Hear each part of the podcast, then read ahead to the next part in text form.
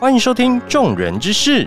串接社会大小事，各位听众朋友们，大家好，我是民众党秘书长谢立功。大家好，我是知识平台 Listen Content 有感说的主持人 Alan 陈世宇。今天也很开心啊，也很荣幸能再次啊邀请民众党谢秘书长一起主持节目，来讨论社会议题。那我们今天来聊一聊社会治安的问题啊。那上一集啊，我们聊到柬埔寨的人口贩运和社会经济、政府公信力与国际接轨的能力等问题啊。今天啊，我们要来聊聊社会治安。那其实啊，最近台湾不是太平静。啊，包含之前南投草屯镇康健生技公司的枪击案啊，到了呃前几天非常痛心的两位人民保姆的殉职案呐。虽然说比起国际啊，台湾的治安呐，在多年来啊，国人与警政单位的努力下，相对起比起各国啊是相对安全的。但近期啊，台湾的治安螺丝似乎啊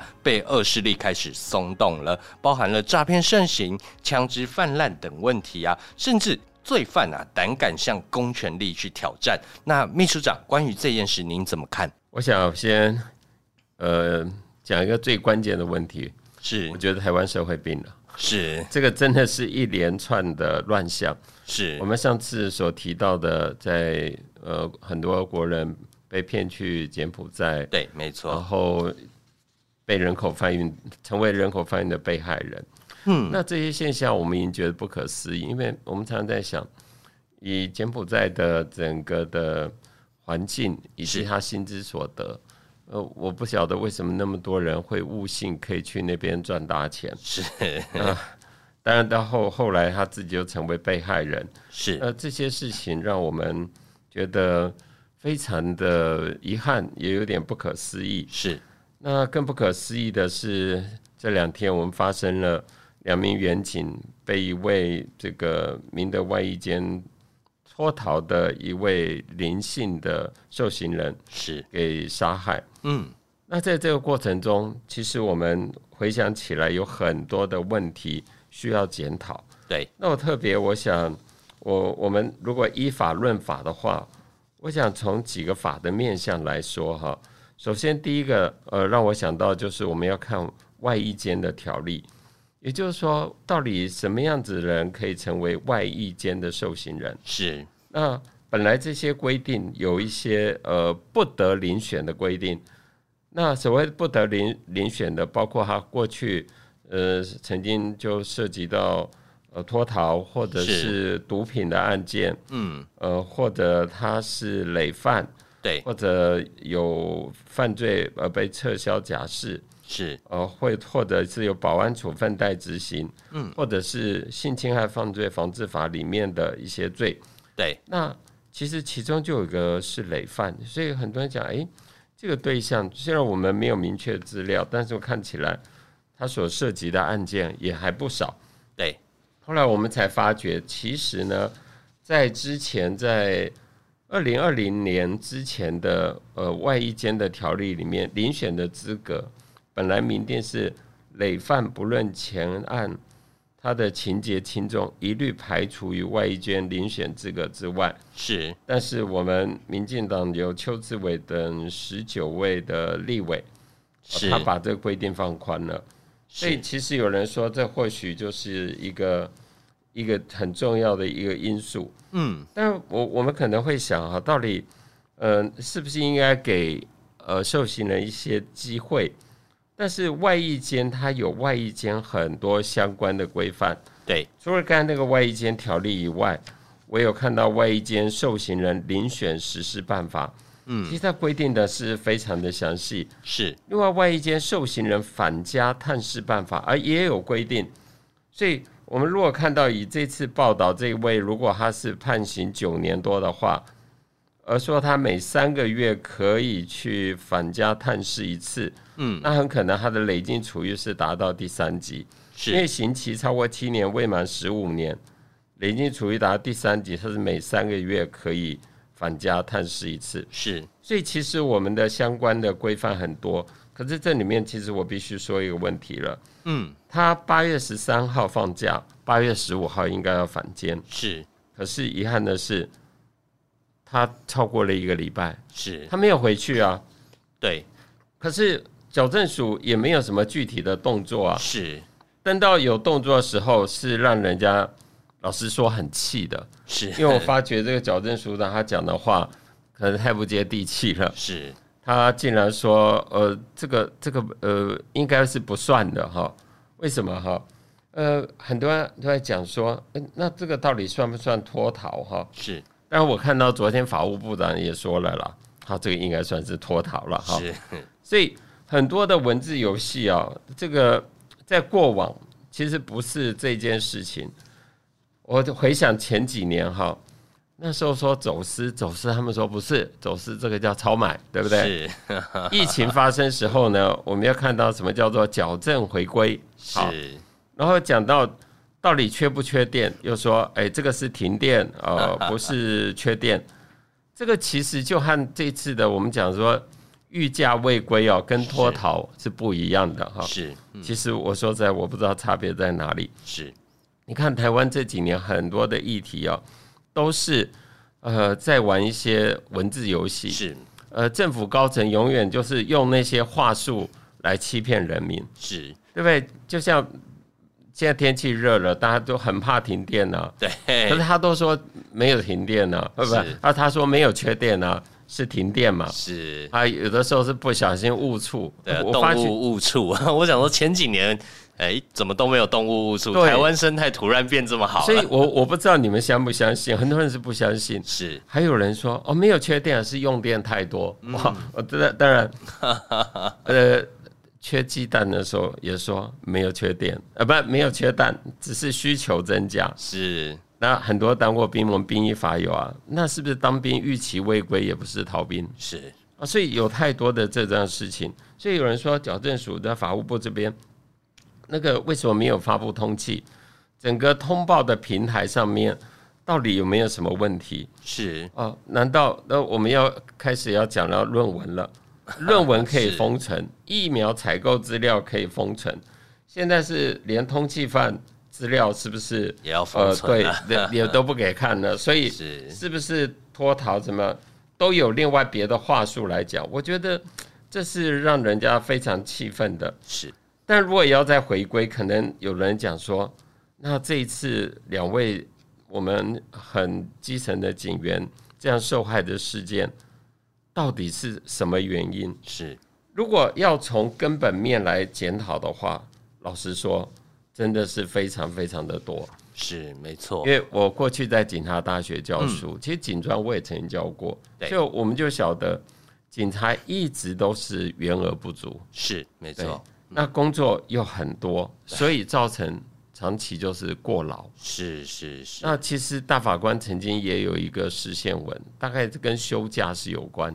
嗯，虽然当时一呃主要是呃因为消防，可是警消其实在很多地方，它面临的状况是差不多的。是当然，也有人说警警察的教育训练应该在强化，所以其实这个问题的面向是真的非常非常之多。嗯，但是关键就在于说，我们政府有没有头痛医头，脚痛医脚？是呃，这个警政的高层，呃，不只是警政署长，我们内政部长，甚至整个行政院，到底有没有重视这些事情？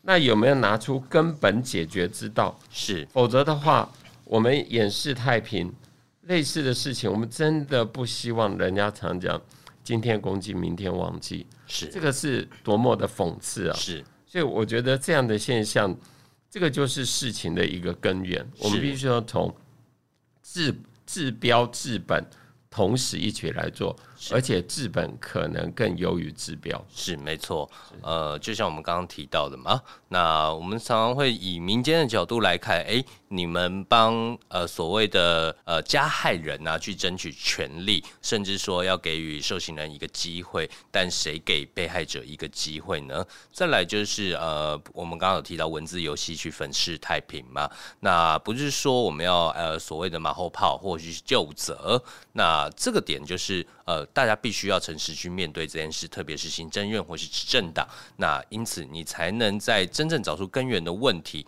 去杜绝方针。你的严明防堵方案在哪里？那再来就是呃。这样子的整个问题点，或是整个没有及时通报，让我们的第一线的人民保姆有一个意识警惕在。那我觉得这是谁应该要出来负责？那这件事情，我目前好像还没有听到一个声量，甚至一个推动的一个机制在，对不对？其实跟大家都有关系，就变成跟大家都没有关系了。为什么我会这么讲？因为我们说台湾的社会病了，其实它的原因很多。是以这件事情来说，当然最直接的，大家可能会想到啊，是警政署的问题，是治安的问题。是，但是我必须讲，其实呃，社会治安它是整个一个社会安全网的问题。是没错，它也可以说是整个国家治理的一环。嗯，所以我们必须要整体来看。就像刚才我们讲到，为什么花了前面花比较多时间。在讨论法务部的这个通报的机制。是，但一旦有这样情形发生，你必须要让相关单位知道，这样话，这个相互通报其实就是一个很重要的关键。是，就如同我们上次在讲到柬埔寨被诈骗这个事情，是。太多单位有关了，真的，它也不是只有在查气的。如果你要论到查气人口贩运，最直接的，呃，还算是移民署哦。它还还不是警政署，因为人口贩运最主要的呃主管的呃包括人口贩运防治法都是移民署，可是警察单位也会去抓，甚至调查单位、海巡单位其实也都可以针对人口贩运的案件去做查气。嗯，可是查气它是下游。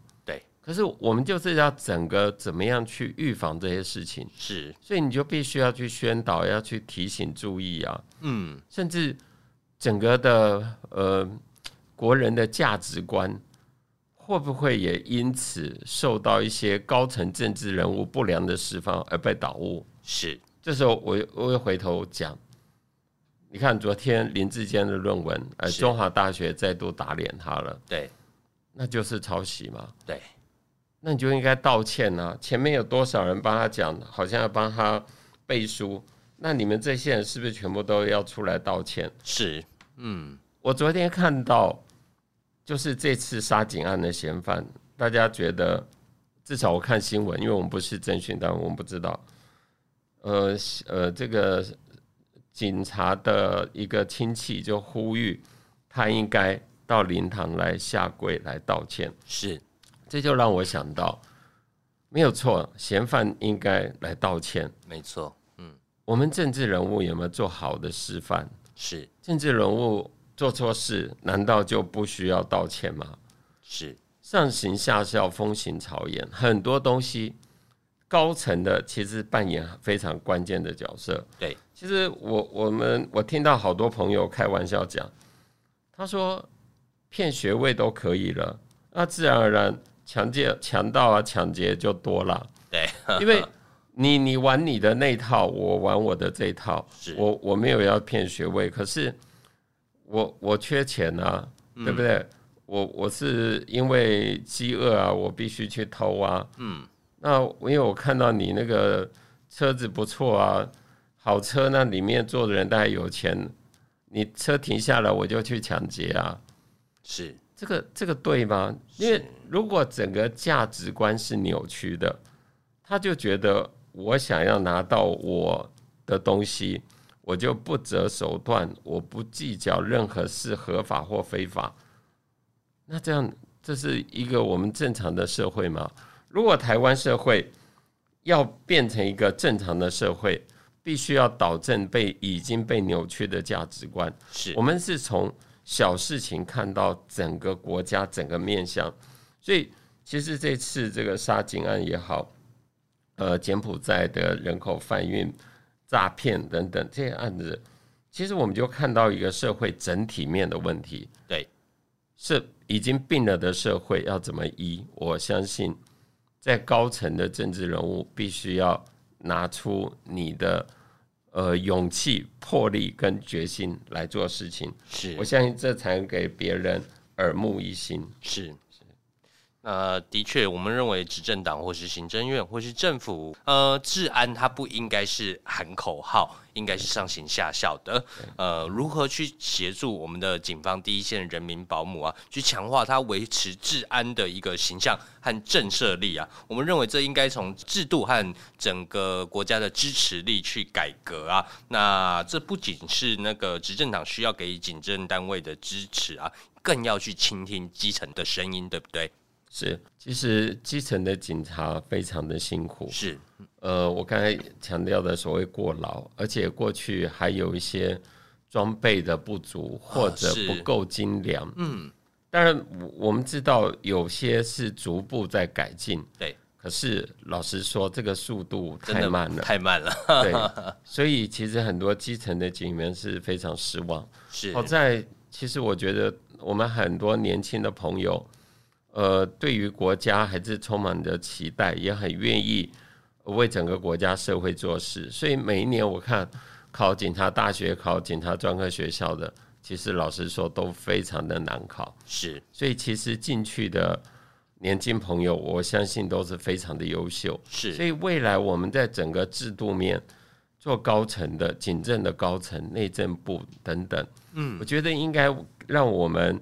年轻的朋友投入警察的行列，他是有希望的，而不是家长都会去担心的。是这个，其实就是我们整个社会的氛围要这样形成。那也必须看出执政者，你要拿出你的态度，是让我们的基层的警员能够相信政府是透透过这一次，真的是深切的检讨。是从治标以外，而且治本根根根本的原因，必须要彻底的检讨、去调整、改进。是没错。假如因为这件事件呢，造成呃我们警政单位的心血，呃，他的一个投入意愿的不足，或是开始下降，那我相信这对台湾的是一个永久性的伤害。因为治安嘛，我们都说安内为先嘛，国家要运行的好。